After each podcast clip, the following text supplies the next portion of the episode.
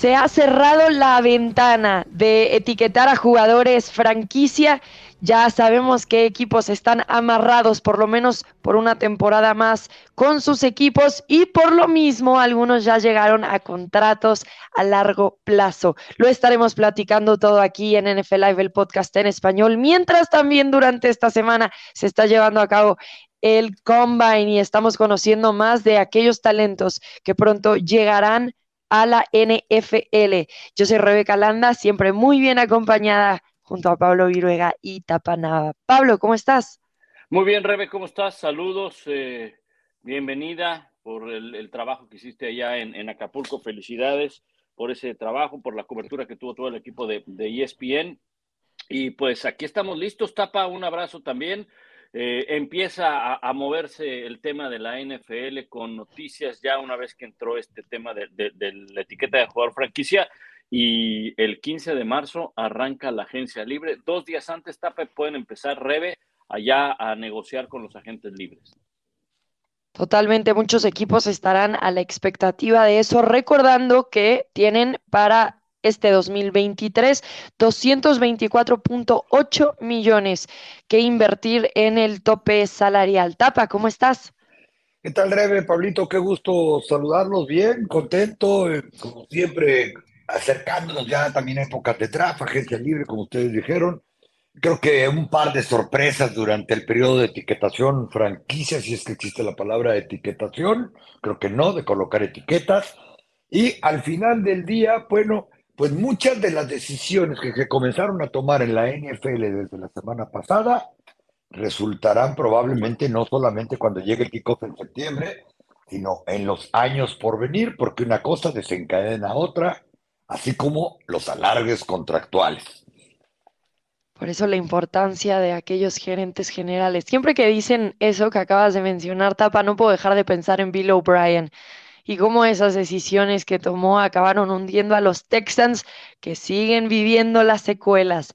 Bueno, hablando de la etiqueta de jugador franquicia, un tema que hemos hablado y seguido durante prácticamente los últimos dos años ha sido el de Lamar Jackson llegando a un nuevo contrato a largo plazo con los Baltimore Ravens. Esta temporada el jugador se lesiona y creo que más que afectar su valor, lo acabó aumentando porque los Ravens fueron inoperantes a partir de que Lamar Jackson se lesionaba. Bueno, el jugador, quien es su propio agente, no llegó a un acuerdo con los Baltimore Ravens a largo plazo. Así que el equipo tomó la decisión de ponerle la etiqueta de jugador franquicia no exclusiva, que es equivalente a 32.4 millones de dólares, para que entendamos los diferentes tipos de etiquetas que hay. Este específicamente, que es no exclusiva, significa que Lamar Jackson, por ser su propio agente, puede negociar con otros equipos. Si él llega a un acuerdo, los Baltimore Ravens tienen la posibilidad de igualar la oferta que ese equipo está haciendo o más bien dejar ir a Lamar Jackson por dos selecciones de primera ronda. Ahora, algo que está peleando Lamar Jackson y razón por la que no llegó a un acuerdo con el gerente general Eric DeCosta de Baltimore fue que está tratando de llegar a igualar el acuerdo que los Browns le dieron a Deshaun Watson, un acuerdo totalmente garantizado por cinco años con 230 millones de dólares, considerando y con los argumentos además Lamar Jackson de que es mejor coreback, por lo menos por los últimos años, porque sí ha estado en el campo, y dos, que no tiene esta carga social de haber hecho algún error garrafal fuera del terreno de juego. Ahora, la pregunta aquí es, ¿qué tanto riesgo está tomando Baltimore, Pablo, al ponerle esta etiqueta de jugador franquicia no exclusiva a Lamar Jackson, en tu opinión? Es un riesgo, es un riesgo aunque la historia nos dice que no ha habido un solo jugador etiquetado eh, no exclusivo que haya firmado con otro equipo. De hecho, hay que mencionar que el último coreback que fue colocado como jugador franquicia con esa etiqueta fue Kirk Cousins en el 2016 y no le dieron extensión de contrato. El único que fue etiquetado jugador franquicia y acabó con otro equipo, no sé si se acuerden de él, un coreback de los Patriots, Matt Castle, que fue a Kansas City. Y no fue porque Kansas City le haya ofrecido más de lo que le estaban ofreciendo los Patriots. Lo cambiaron, llegaron a un acuerdo entre los dos equipos y acabaron cambiando.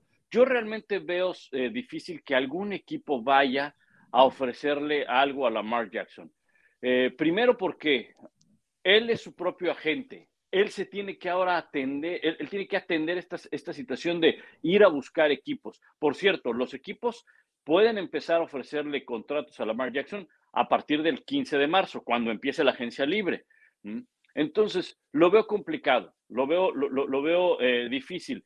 También los equipos tendrían que eh, evaluar cómo está mi tope salarial, cuánto le voy a dar, porque si le voy a dar lo que le está dando los Ravens, pues los Ravens se le igualan y ahí se acaba, ahí se acaba, ¿eh? En el momento en que los Ravens igualen la oferta presentada sobre la mesa, ahí se acaba la negociación y Lamar está obligado a firmar con el equipo de los Ravens. Así que yo veo difícil que un equipo se pueda acercar si de alguna manera lo, lo dejas de cierta forma un poco libre o con la disponibilidad de que pueda negociar, pero también el, el, que le hayan puesto la etiqueta no exclusivo a exclusivo es, si no mal recuerdo, ahorrarse unos 7, 8 millones de dólares, porque la, la etiqueta de exclusividad hubiera puesto a Lamar Jackson con un contrato por un año de 42 y tantos millones de dólares para la próxima temporada. Así que no lo veo tan con tan alto riesgo, pero pues habrá que esperar si, si hay alguna negociación que sinceramente lo veo difícil. Sí, eh, parece ser que todos los equipos de la NFL están de acuerdo que ese contrato al que llegó Deshaun Watson con los Browns estaba injustificado y no se van a subir a ese tren de empezar a pagarle a sus corebacks esa cantidad, especialmente de dinero garantizado, que es mucho lo que está buscando Jackson. Él quiere ese dinero garantizado. Tapa entre todos los equipos que están con necesidad, ¿habrá alguno? Que esté dispuesto a comprometer y pagarle garantizadamente mucho dinero, aunque el contrato no sea tan grande como el de Sean Watson. ¿Tú ves riesgo de que salga de Baltimore? Sí, creo, Rebe, que haya algún equipo que esté dispuesto a darle mucho dinero, pero no alcanzar la cifra de 232 millones que le dieron los, los Cleveland Browns a Sean Watson porque pues no solamente se ha tratado de su nivel de juego en el campo, Dishon Watson es un coreback, olvidémonos de la carga social, Dishon Watson es un coreback que prioriza pasar y que no corre tanto como Lamar Jackson. Eso no implica que Lamar Jackson no priorice pasar, pero me refiero que en el momento que ve el primer hueco, él va a correr con quien sus piernas. Pero ha estado más sano incluso en Dishon Watson que Lamar Jackson. Lamar Jackson ha jugado 12 partidos en las últimas dos campañas. La anterior, pues yo creo que fue con un, inciso, un asterisco ahí, porque pudo haber jugado más, eso para qué nos engañamos todos, pero al final dijo no money, no playing, ¿no? Háganle como quieran, por un lado. Eh, sí creo que la misma posición y el mercado lo ha dictado, ¿no? Que cada vez va a valer más el bono de firma o el dinero garantizado, y si no, pregúntenle a algunos otros corebacks de los que hablaremos más adelante, lo que les están dando ahorita, y que realmente eh, muchas otras son injustificadas. Yo creo que los Ravens tiraron la toalla, sacaron la toalla blanca y dijeron, ya, ya, viva la paz. ¿Qué vamos a hacer? Te vamos a poner en el mercado para ver cuánto vale. así de fácil. Si tú crees que alguien te va a dar más, nosotros creemos que no va de acuerdo a nuestro plan financiero, nuestro plan de juego. Para un equipo que es normalmente eh, visitante de la postemporada, pues significa que, y creo que hacen bien en disciplinarse de aquí hasta aquí llegamos. Ellos le ofrecieron 133 millones de dólares garantizados, que es un montón y una carretilla de dinero. Eh, hace dos años todo el mundo se asustó cuando a Dak Prescott le dieron un contrato de 160 millones de dólares. Bueno, aquí son 30 menos los que le están garantizando los Ravens o le estaban a Dichon Watson. Por otro lado, si el mercado cree que eso vale, bueno, pues que se vaya porque no creo que la relación que tenga con los eh, Baltimore Raiders después de que algunos compañeros de vestidor, staff, consideraron que los dejó atrás, no jugando en postemporada cuando parecía que podía jugar y cuando él mismo anunció, como advirtiéndole a Baltimore en su propio tweet, ¿saben qué? No cuenten conmigo para el sábado o domingo porque pues no voy a jugar aunque sea playoff, estoy lastimado y me duele, me duele Artus, como dicen por ahí la rodilla, ¿no? O sea que no. El coach John Harbaugh se sorprendió. Entonces, eso habla de cómo está su relación con, con los Ravens. Y finalmente, si se va, pues mal que viene a los Ravens, le van a tocar dos primeras selecciones colegiales o dos selecciones de primera ronda, además de la que ellos ya tienen. Y obviamente ya calcularon el riesgo de tener que ir por un coreback en el draft. Quizá tomar un año de, de, algún coreback que ande por ahí, un Jimmy Garoppolo, alguna gente libre que pudiera jugar con ellos en lo que desarrollan, le dan un año de, de banca al coreback que traigan joven. Así que yo sí creo que hay el riesgo de que alguien ponga una oferta sobre la mesa eh, sobre la mar, pero acuérdense que cuando esto suceda, porque va a tocar el mercado de la etiqueta franquicia no garantizada, seguramente va a pasar como con Russell Wilson, que todo el mundo dice, si no ha jugado todavía con Denver, ¿por qué le dieron un contrato? Porque eso se arregla desde antes. Vas a venir a mi equipo, voy a invertir dos selecciones de primera ronda, te voy a pagar esa etiqueta de treinta y tantos o lo que haya que igualar pero quiero asegurarme de que tú te vas a quedar aquí en los años por venir. ¿Estás dispuesto a lo que te vamos a dar? Entonces, ahí es donde también tienen que tomar el riesgo los equipos. Si lo van a llevar como jugador, dándole este dinero de jugador franquicia no exclusivo, pero aparte van a poder llegar a un contrato a largo plazo, o quién se va a aventar la bronca de tener que negociar con él como ha sido Baltimore los últimos dos años. Sí, y bueno, Baltimore Creo que hizo un buen movimiento en decir, bueno, llevamos dos años negociando contigo, evidentemente no estamos llegando a ningún lado. ¿Qué hago? Te pongo la etiqueta no exclusiva y dejo que el resto de la NFL negocie por mí.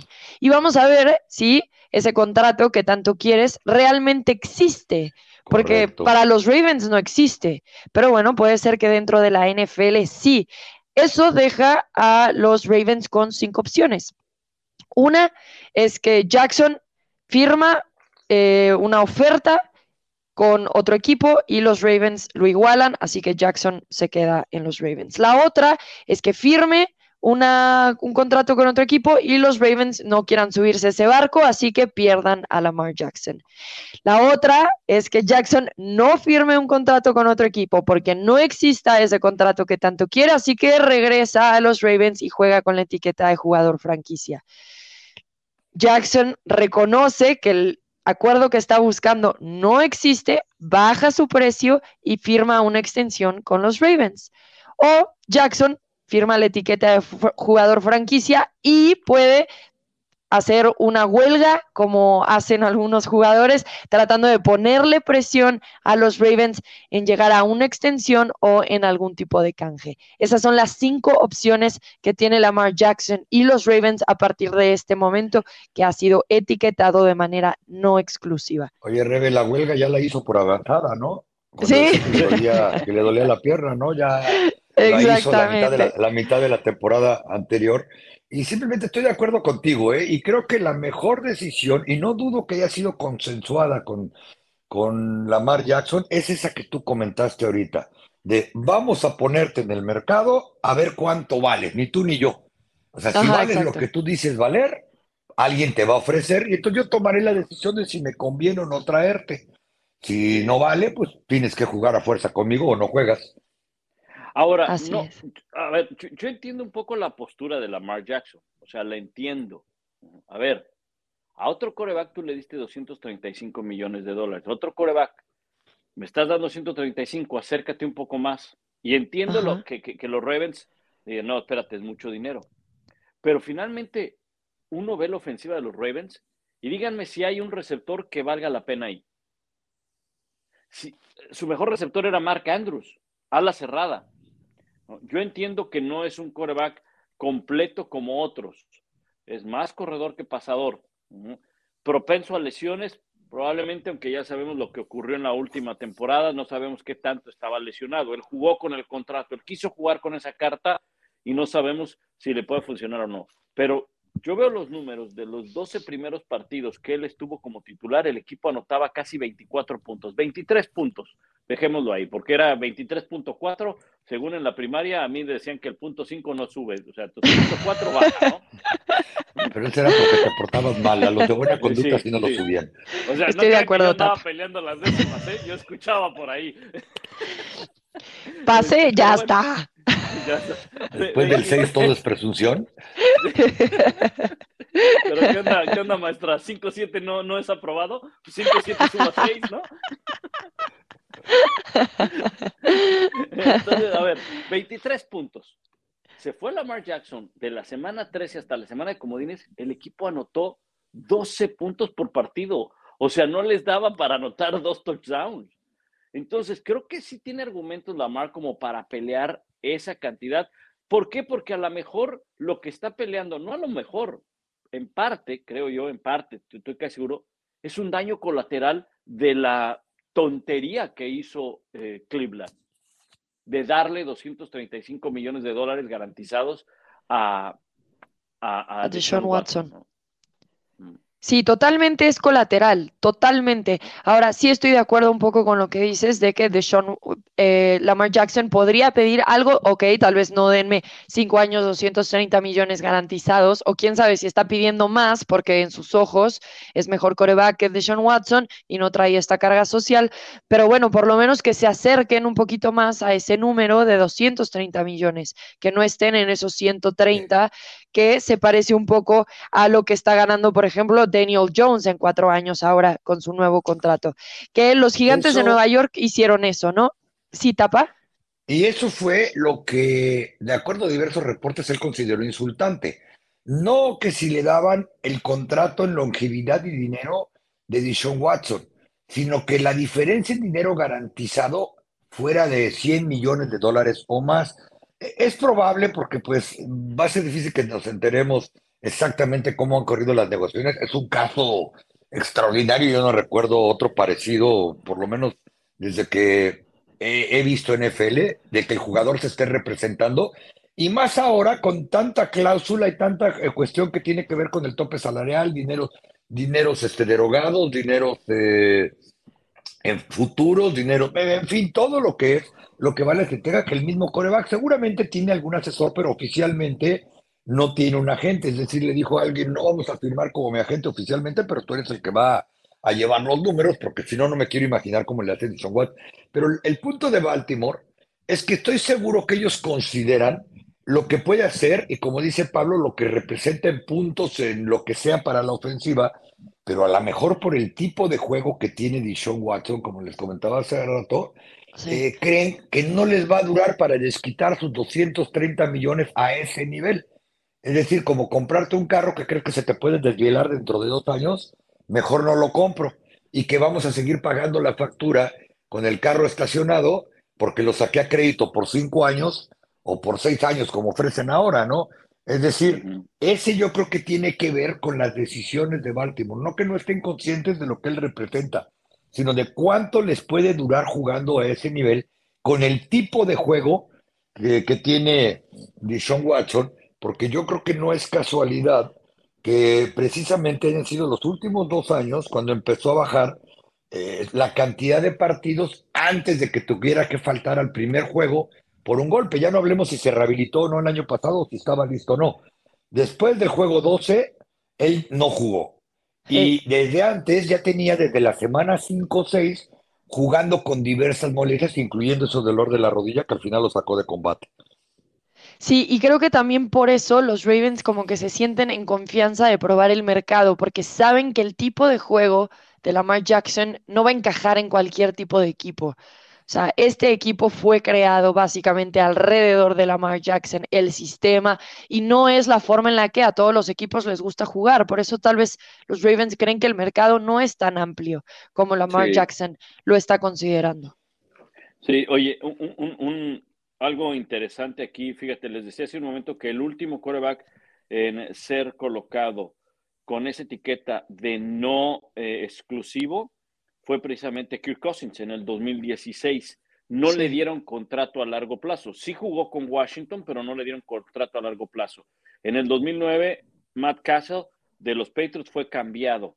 ¿Saben quiénes también estuvieron? En el 2005, Drew Brees. No fue tampoco, no le dieron contrato a largo plazo. Esto fue por los Chargers en el 2005. Jim Harbaugh en 1996, el hermano del ahora coach de los Ravens, curiosamente, pero a él sí le dieron contrato a largo plazo y aunque no lo crean, pero Steve Young también fue colocado como no exclusivo pero también le dieron contrato. O sea, la historia nos dice que pues, es, es complicado que un equipo, lo, un equipo que no fuera, en este caso los Ravens, lo llegue a firmar. Y agregándole todo lo que ustedes comentan, tipo de juego, lesiones, durabilidad y demás, se hace complicado, creo yo. Acuerdo. que en el tema de los receptores que mencionabas, eh, no sé si se acuerdan que el año pasado cuando eh, los Ravens cambiaron a Marquise Brown a, Arizona, Marquise Brown se quejó, dijo, Jamar Jackson es un tipazo, es buena onda, es mi mejor amigo, pero no me avienta el balón. Entonces, muchos agentes libres, receptores, dicen en la liga, que no quieren ir a Baltimore porque saben que probablemente sus números y su cotización va a bajar rápidamente porque no les van a aventar el balón de la manera consistente como generalmente sucedería en un equipo donde el coreback se plante para pasar. Así que eso afecta también quienes podrían llegar a Baltimore. El que sí consiguió lo que quería era Daniel Jones, el coreback de los gigantes de Nueva York, que no fue levantada su opción de quinto año como novato y se jugó básicamente ese cuarto año tratando de conseguir que le dieran un contrato a largo plazo. Bueno, se convirtió en el primer coreback en la historia en conseguirlo, aunque usted no lo crea. Así de poco probable es que sucediera. Le dieron un contrato de cuatro años para 160 millones de dólares y 35 millones extra en incentivos que puede acabar consiguiendo. De mi parte, inteligente lo que acaba haciendo los gigantes de Nueva York, apostando por Daniel Jones, que fueron buenos sus números de acuerdo a, las comparaciones con años anteriores y evidentemente los gigantes creen que va a seguir ascendiendo y aumentando en su valor. También los Giants con esta decisión se salvaron un poco de tiempo porque llegando a este contrato con Daniel Jones, en lugar de darle la etiqueta de jugador franquicia, se salvaron como 12 millones de dólares en el tope salarial, lo que les dio para retener a Saquon Barkley con la etiqueta de jugador franquicia, que para corredores está evaluada en 10.1 millones de dólares. Así que todavía tienen espacio para trabajar más en el roster, para firmar a esos jugadores que van a estar llegando vía draft, vía agencia libre y pueden ir dándole más herramientas a Daniel Jones. ¿Qué nos parece este acuerdo? Consideramos lo mismo que los Giants. Tiene todavía espacio para crecer. Daniel Jones, ya vimos lo mejor de él. ¿Cómo percibimos la situación de los gigantes en cuestión a el contrato de Daniel Jones y también la etiqueta de jugador franquicia para Saquon Barkley? ¿Tapa? En mi parecer, creo que lo chamaquearon. Es decir, no creo que Daniel Jones debería de costar lo que sucedió. Eh, Daniel Jones ha tenido una temporada regular la anterior, es decir, de tener temporadas muy malas, sobre todo por aire, porque este muchacho puede correr, creo que a la misma velocidad que Lamar Jones, Lamar Jackson, perdón, quizá no se corte igual, pero es un, un coreback que puede correr el balón. E, esa fue una de sus grandes ventajas la temporada anterior. La otra es que no tiró tantas intercepciones ni soltó tantos balones, únicamente cinco intercepciones cuando normalmente era de decena para arriba. El problema también es que cuando corre, soltaba el balón. Yo creo que. se caía. no, exacto, yo creo que el coach confió tanto en su habilidad, volteó a ver el mercado de lo que había, y para un muchacho que a nadie se le olvide, fue una sexta selección global de la NFL. Eh, los Giants van a hacer e iban a hacer todo lo posible porque funcionara pero darle esa cantidad de dinero creo que fue más el no tenemos de otra en este momento. Y no nos vamos a meter en el problema porque además ni siquiera tenemos una selección tan baja este año en la primera ronda. Y no nos vamos a meter en el problema de ver quién llega hasta donde estamos o de tratar de ir a comprar otro coreback que probablemente va a costar igual o más que lo que cuesta Daniel Jones que darle cuatro años de contrato precisamente por lo que tú decías. Si no le daban sus cuatro años de contrato, Saquon Barkley, que es parte importante del por qué Daniel Jones tuvo una buena temporada, y reitero, una buena temporada a secas, la anterior, este, se va a ir. Eh, ¿Qué sucedió? Que casualmente la mejor temporada de Daniel Jones es cuando Saquon Barkley tiene su mejor temporada desde novato. ¿Por qué? Pues porque le quita peso de los hombros eh, en el ataque, las defensas tienen que prepararse para detener a Saquon. Eh, reitero, Daniel Jones puede correr y puede correr y puede correr bien. 708 yardas la temporada anterior, es casi un corredor titular. Entonces escoge tu veneno si estás a Juan Barclay. Por eso yo creo que Daniel Jones se rayó. Creo que es una apuesta arriesgada por parte de, de los Giants y probablemente, reitero, porque ellos creen que pueden seguir su desarrollo vertical y como pues, he, tratado de comentar desde hace varios años, no es si los vale o no. Eso cuesta tristemente la posición de coreback, porque ¿cómo le vas a dar el dinero garantizado prácticamente el mismo que lo que le ofrecieron en este caso a Lamar Jackson? Sí, es impresionante eh, cómo está la situación en general del mercado, pero como bien dices, a ver, creo que también era difícil evaluar a Daniel Jones por el pasado que tenía, la inestabilidad que existió en los Giants por muchos años. Eh, y las preguntas que tuvo en sus primeras tres temporadas, que fue intercambios de balón, lesiones y derrotas.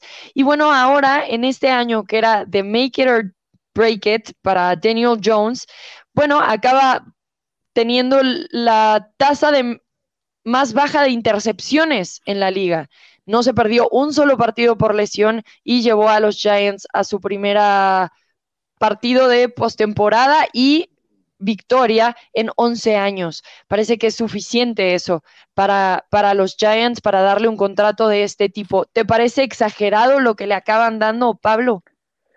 Es exagerado comparando con lo que ha hecho en la NFL, es exagerado comparando con otros corebacks que probablemente han hecho más en la NFL, pero hay varias cosas que señalar. Primero lo que dice el Tapa, eh, no es que se los merezca, pues, porque por merecimiento, pues entonces vamos a darle un muy buen contrato al veterano que lleva siendo 18 años en la NFL centro largo, ¿no?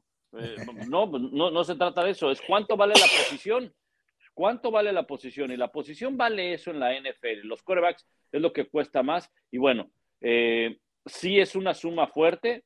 Obviamente te brinca porque es Daniel Jones. ¿En serio vale eso? ¿Le van a pagar todo eso a Daniel Jones?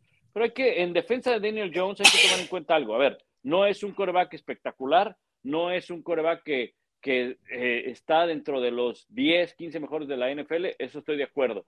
Pero también tenía armas años anteriores tenía armas, tenía línea ofensiva, tenía receptores, su mejor jugador, el corredor, se lesionaba cada rato. Y creo que aquí hay una combinación de varias cosas. El hecho de que tengas a Barkley con la etiqueta de corredor más barata que hay en la NFL para cualquier posición, quitando la del pateador, te ayuda a tomar la decisión de a quién le tienes que dar el contrato a largo plazo. Porque no le vas a, no vas a etiquetar a Daniel Jones con treinta y tantos millones de dólares y vas a hacer un contrato a largo plazo con Barkley, también sacando muchísimo dinero y que Barkley se te puede llegar a lesionar la próxima temporada. Esa es una realidad. Entonces, ¿a quién le voy a poner dinero? Pues al coreback, que no es de lo mejor, estoy de acuerdo, pero es la única opción que tengo. Muchos piensan y muchos creen que dicen, bueno, que venga otro coreback. ¿Y de dónde, papá? ¿De dónde lo sacas? Si cuántos equipos están carentes de coreback, ¿no?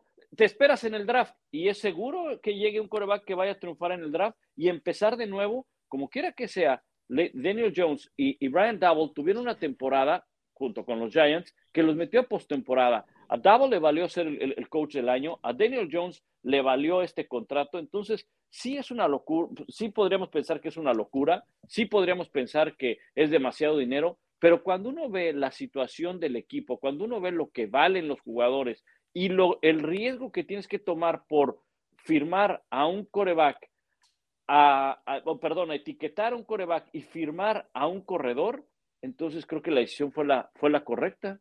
No, no, no había más vuelta de hoja, ¿no?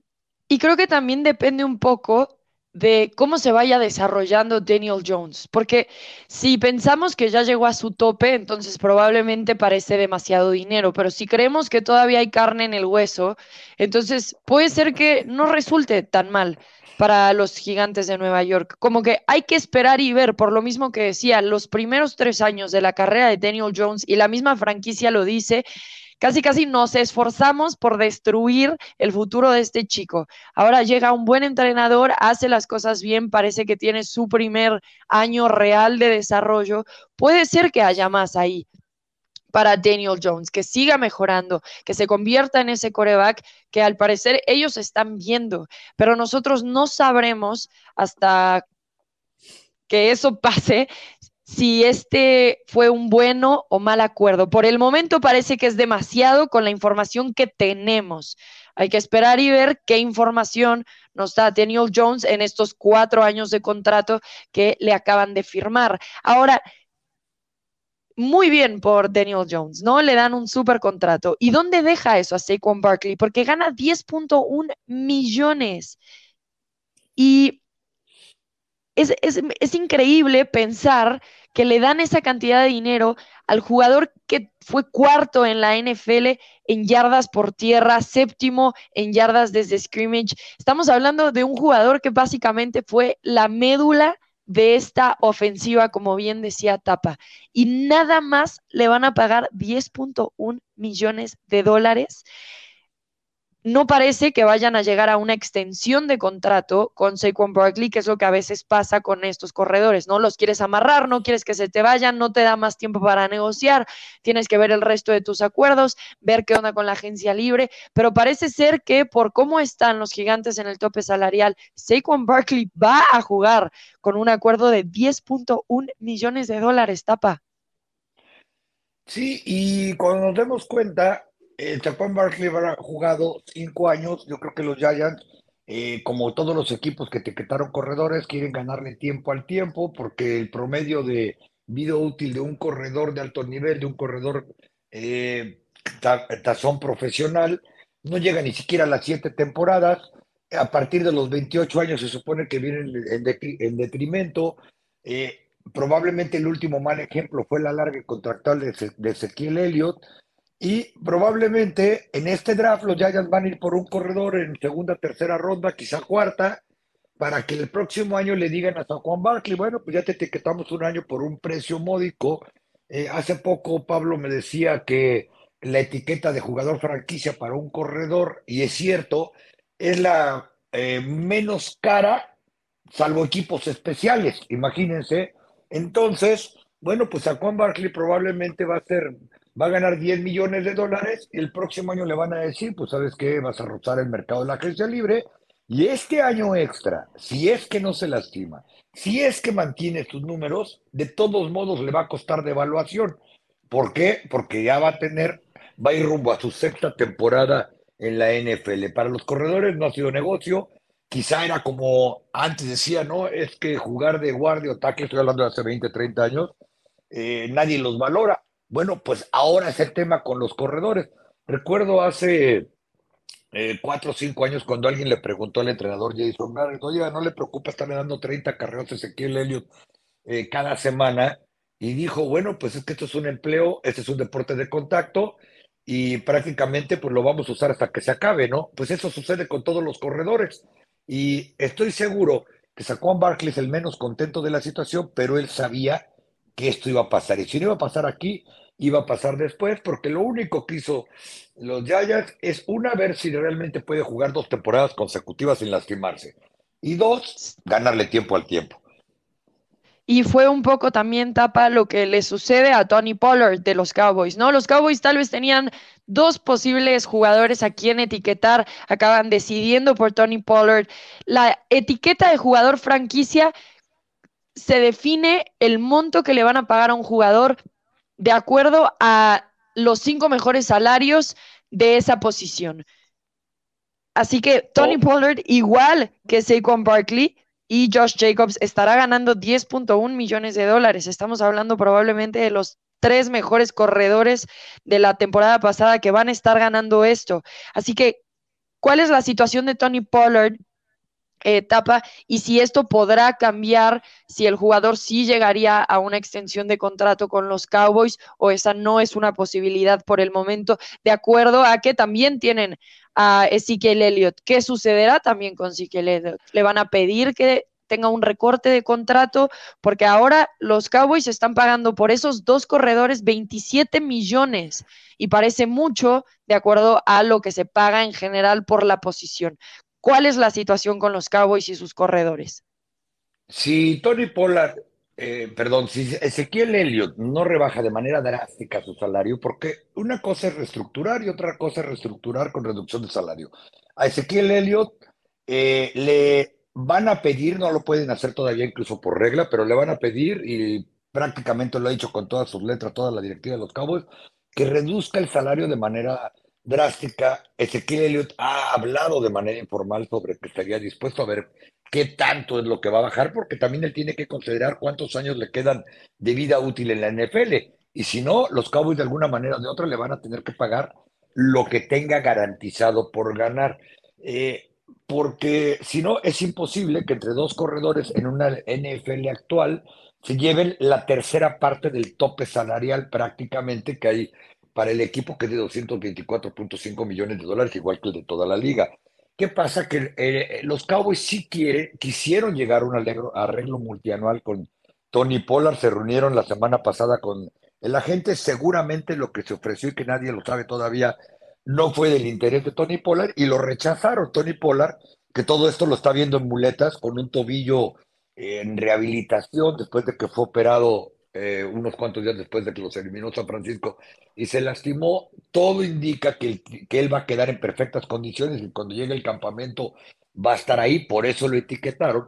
Y esto en general no solamente es el tema de Ezequiel Elliott, eh, sino cambia por completo todo el panorama. Tú lo dices, Rebe, que los Cowboys tenían otras opciones, porque llegó un año en el que había cuatro agentes libres trascendentes a los que meditaron darle la etiqueta y que probablemente hubiera cambiado si Tony Pollard hubiera aceptado el contrato multianual que le ofrecieron la semana anterior.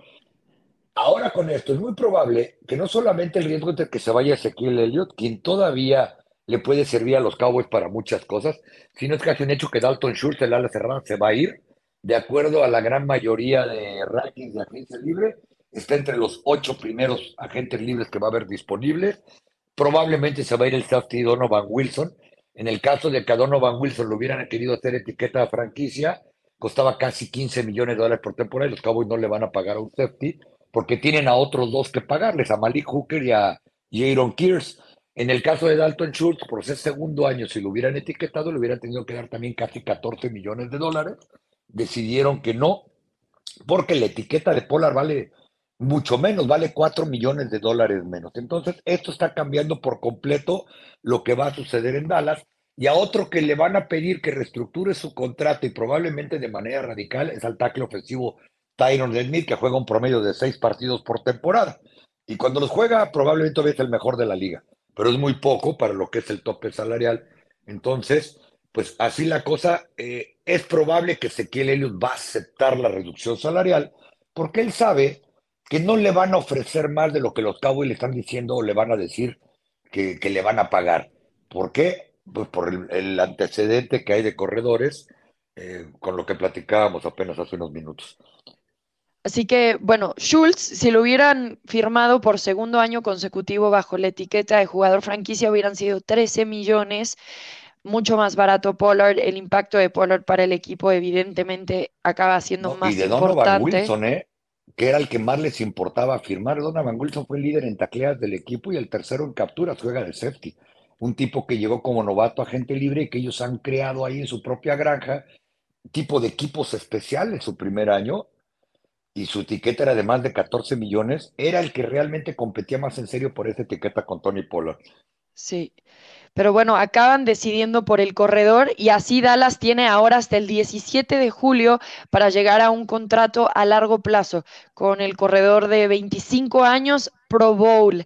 También tendrán que ajustar, en resumen, el contrato de Zeke Elliott que si no toma un recorte, probablemente el equipo lo acabe liberando. Sucede un poco lo mismo con Josh Jacobs, que lideró la NFL en yardas, le dan 10.1 millones en etiqueta no exclusiva, pero parece que eso pone en un muy buen escenario a los Raiders, porque acaban teniendo prácticamente el mismo equipo que el año pasado, que decíamos, este equipo tiene una ofensiva súper poderosa, Pablo, a falta de un coreback nada más, porque Derek Carr acaba siendo quien firma con los Santos de Nueva Orleans, lo platicamos en un momento, y entonces tienen a Darren Waller, a Josh a todos los que mencionábamos el año pasado, a falta de un coreback, que parece que hacen las cosas al revés, ¿no? Generalmente llega un coreback, armas una ofensiva a su alrededor, ahora tienen toda la ofensiva menos el coreback. Y de todas maneras, Josh McDaniels tiene que encontrar la forma de que esta ofensiva funcione, ¿no? A pesar de que llegue un buen coreback. ¿Cómo queda esta situación de los Raiders? ¿Qué tan probable es que ahora sí tenga éxito esta ofensiva que está llena de nombres pesados? Dependerá mucho de, de quien llegue, como tú bien dices, Rebe, en la posición de coreback. Eh, obviamente eh, está claro, ¿no? Y volvemos al mismo punto, la etiqueta del corredor, al ser muy barata, le da la oportunidad a los Raiders de buscar, de ir a buscar un coreback que pueda encajar en el eh, esquema o que, mejor dicho, sea del agrado, en este caso, que tenga una buena comunicación con eh, George McDaniels. Claro, las opciones se reducen, ¿no? Porque no es cuestión de que, a ver cuántos corebacks hay en el mercado. Hemos hablado aquí eh, constantemente de que, pues, es una de las posiciones que, que escasea en la NFL. Pero está claro, ellos van a buscar un coreback, no sé si lo vayan a buscar en el draft, no sé si lo vayan a buscar en la agencia libre, pero creo que no necesitas tampoco con esas armas que tienes, con esos elementos que tienes a la ofensiva, no necesitas de un coreback, eh, me refiero a un coreback élite, un coreback al que le puedas descargar toda la, responsabilidad de la ofensiva si sabes lo, cómo eh, contribuir con todos los elementos que tienes a su alrededor. Pero yo creo que lo que hacen, pues sí, volvemos al mismo punto, ¿no? Yo creo, e-, es injusto, es un tema de que cómo es que ganan tan poco los corredores siendo unas piezas tan importantes. En el caso de George Jacobs, en sus cuatro temporadas que tiene en la NFL, ha superado las 4.700 yardas, 40 pases de 40 recepciones, quiero decir, de anotación. O sea, son números espectaculares, pero pues la etiqueta no le favorece por los contratos que tienen los corredores actualmente hoy en día en la NFL. Sí, para poner en perspectiva, porque obviamente estamos hablando de buenos corredores, no cualquier corredor. Eh, Jacobs, la campaña pasada, 1.653 yardas por tierra, líder. Barkley fue el cuarto. Eh, Tony Pollard, el impacto que tiene dentro de los Cowboys. Y ahora todos están empatados como los novenos mejor pagados de la posición. Y eso que estamos hablando de que son de los mejores corredores. Deberían de estar mucho más arriba. Eh, pero como bien dices, eso deja las posibilidades abiertas para que llegue un coreback a este equipo que, como bien mencionaba, ya tiene muchas de las piezas listas. Falta el coreback. Porque Sucede que Derek Carr, además de que fue liberado por el equipo, firmó por dos años 70 millones de dólares más 30 millones en incentivos con los Santos de Nueva Orleans, quienes habían sido los que tenían mayor interés eh, en Derek Carr, incluso antes de que el equipo lo liberara. Acaba haciendo su propia negociación, Derek Carr lo liberan y entonces puede probar ir a negociar con otros equipos sin tener que depender de el canje de los Raiders con cualquiera de la NFL y así acaba firmando este contrato por dos años. ¿Tiene sentido este contrato? ¿Quién acaba ganando en la contratación, Tapa, desde tu perspectiva? Ambos, Saints, Carr, solamente Carr, solamente Saints, ¿cómo lo ves? Yo pienso que ambos salen ganando, pero en su mayor parte los Saints no hay corebacks, o sea, vamos a ver los que hay veteranos y en realidad, pues yo creo que él aspira, aspira a ser considerado el mejor de los que realmente son agentes libres y que hoy mismo se puede poner a trabajar con un equipo que tiene armas, que no se nos olvide, porque a veces a ellos mismos se les ha olvidado, que todavía está Michael Thomas ahí, que el año pasado fueron por Cristo Lalve.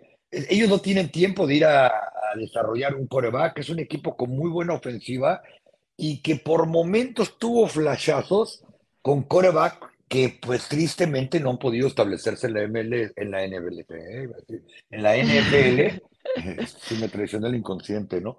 Eh, y que al final pasó? ¿Se metió un virus al sistema o qué? Sí, ¿no? y bueno, James Wilson no fue capaz de aprovechar su oportunidad. creo que el precio, y volvemos a poner el parámetro de lo que le acaban de dar a, a Daniel Jones, que no ha sido ni medianamente cerca en desempeño a, Derek Carr, eh, le favorece y el tipo de contrato a los seis. Creo que a Derek Carr le favorece por el tipo de organización a la que va, el tipo de armas que va a tener a su alrededor, eso incluye también ataque terrestre, a la cerrada, receptores abiertos, una buena defensa y un equipo que tiene el proyecto a corto plazo.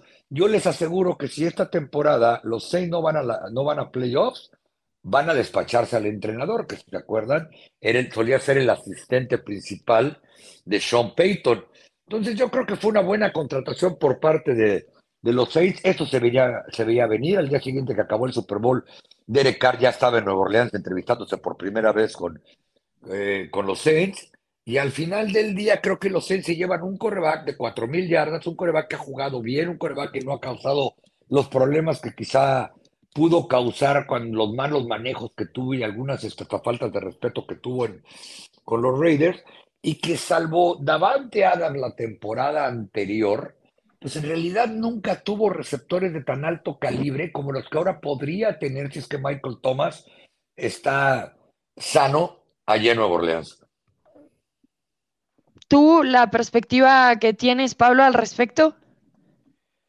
De, yo creo que hablamos de, de Derek Carr, ¿no? Hablamos de, Derek Carr. Yo creo que Derek Carr eh, a ver, pues sí, llega, a mí lo que, lo que me gusta en el caso de los Saints es los elementos que hay alrededor. Alvin Camara, Thomas, está Chris Olave, eh, o sea, tiene muy buenos elementos. Yo sé que Derek Carr viene de un par de temporadas donde no ha tenido buenos resultados, 14 intercepciones en el año pasado, otras 14 en el 2021. Los eh, fumbles. Los balones sueltos, correcto. Y esos son eh, errores en su gran mayoría de Derek Carr. Pero si uno voltea a ver, para que tenga éxito un coreback, pues debes tener todo un equipo a tu alrededor y no solamente del lado ofensivo, también del lado defensivo. En la época de Derek Carr con los Raiders, la defensa de los Raiders permitió 27 puntos por juego. 27. Llega una defensa donde permiten 20 por partido. Los Raiders cuando Derek Carr estuvo ahí, nunca tuvieron una defensiva top 15, nunca. Entonces, pues también es complicado que un coreback le pidas que gane partidos cuando no tiene defensiva. Entonces, creo que con eh, los Saints va a tener defensa, tiene un corredor como lo tenía en los Raiders eh, con Josh Jacobs, tiene receptores abiertos.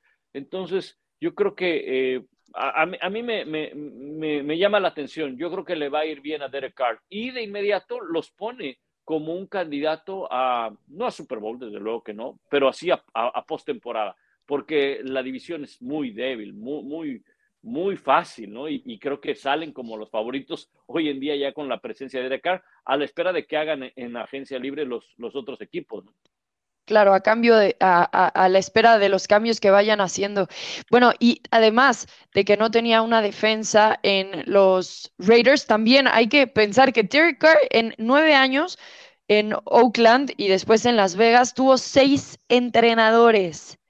Y después, además, reconocer la cantidad de selecciones del draft que desperdiciaron, el dinero a gente libre que desperdiciaron y bueno, ya decías, la defensa, la peor de la NFL, estadísticamente en esos nueve años. O sea, Derek Carr la ha tenido realmente difícil. Ahora llega a un equipo que, como bien dice, tiene todas estas herramientas. Para mí es una buena decisión por los Saints. Creo que también gana Derek Carr, pensando que eh, es mejor Derek Carr que Andy Dalton, que James Winston, que además no tienen mucho espacio en el tope salarial y que no van a seleccionar sino hasta la selección número 29, demasiado lejos para tratar de draftear a cualquiera de los mejores cuatro corebacks que van a llegar en el draft. Y agregando que ahora los Santos se ponen en como favoritos en el sur de la nacional porque vamos a considerar que está ahorita Kyle Trask, Sam Darnold y Desmond Ryder como los mejores otros corebacks de la división. Sin duda alguna, en este momento, cuando estamos haciendo NFL Live, el podcast en español, los Santos son favoritos para ganar el sur de la Nacional. Momento de empezar a despedirnos. Solamente quiero preguntarles si hay alguna otra eh, etiqueta de jugador franquicia que les gustaría mencionar, algún otro contrato. Sabemos que Gino Smith firmó por tres años, 105 millones. Eh, con los Seattle Seahawks después de lo que hace la temporada pasada. ¿Algo en lo que quieran profundizar antes de despedirnos? Pues sí, Rebe, el contrato de Gino Smith se me hace una locura, con el debido respeto. Sí fue el regreso del año, eh, llevó de rebote a los playoffs de Seattle, comenzó la temporada muy fuerte. Conforme fue avanzando la temporada, no tuvo el mismo desempeño. No me refiero a Gino Smith, me refiero en general a los Seahawks pero 52 millones de dólares de salario para el 2023, de los 105 que le dieron, es una locura para un coreback que a los 30 años de edad no había podido establecerse realmente como titular y tuvo oportunidades, sobre todo con los 10 cuando lo trajeron en la primera ronda del, del draft. Y esto pone otra vez en parámetro la escasez de la, de la posición, el costo de la posición, cuando hay gente que se queja de que a un coreback le dieron 160 millones de dólares y gana 12 partidos por temporada. Comparado con eso, porque ni siquiera están en el mismo renglón, cuando dicen de Dak Prescott que no ha ganado nada, bueno, ha ganado mucho más, y ha ido muchas más veces a postemporada que Gino Smith, que por cierto nunca ha ganado ni siquiera un partido de playoff.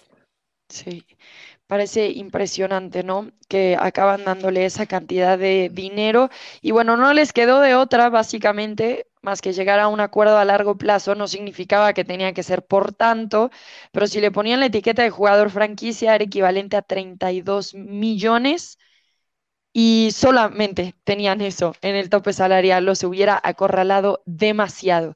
Dentro de las etiquetas de jugadores franquicia que no hemos mencionado, también está Evan Engram, el ala cerrada de los Jacksonville Jaguars, también está Darren Payne, el tackle defensivo de los Washington Commanders, ya hablamos de Tony Pollard, esos son los otros dos jugadores que no hemos mencionado bajo la etiqueta de jugador franquicia. Fueron seis en total en este plazo. Todos los, todos todavía pueden llegar a un acuerdo a largo plazo. Recuerdo, tienen hasta julio 7. Muy bien, pues con esto llegamos a despedirnos. Muchísimas gracias, Pablo Viruega. Saludos, Rebe. Un abrazo igualmente al Tapa. Saludos a todos y nos escuchamos la próxima semana. Gracias, Tapa. Fuerte abrazo, Rebe, Pablo. Y bueno, la próxima semana, a partir del lunes, los equipos ya pueden negociar con agentes libres. El miércoles comienza las firmas, así que esto no se detiene jamás. Vamos a tener mucho de qué platicar aquí en NFL Live, el podcast en español. Gracias por acompañarnos semana a semana. De parte de Pablo Viruega Tapanava, yo soy Rebeca Landa. Nos escuchamos. Hasta la próxima.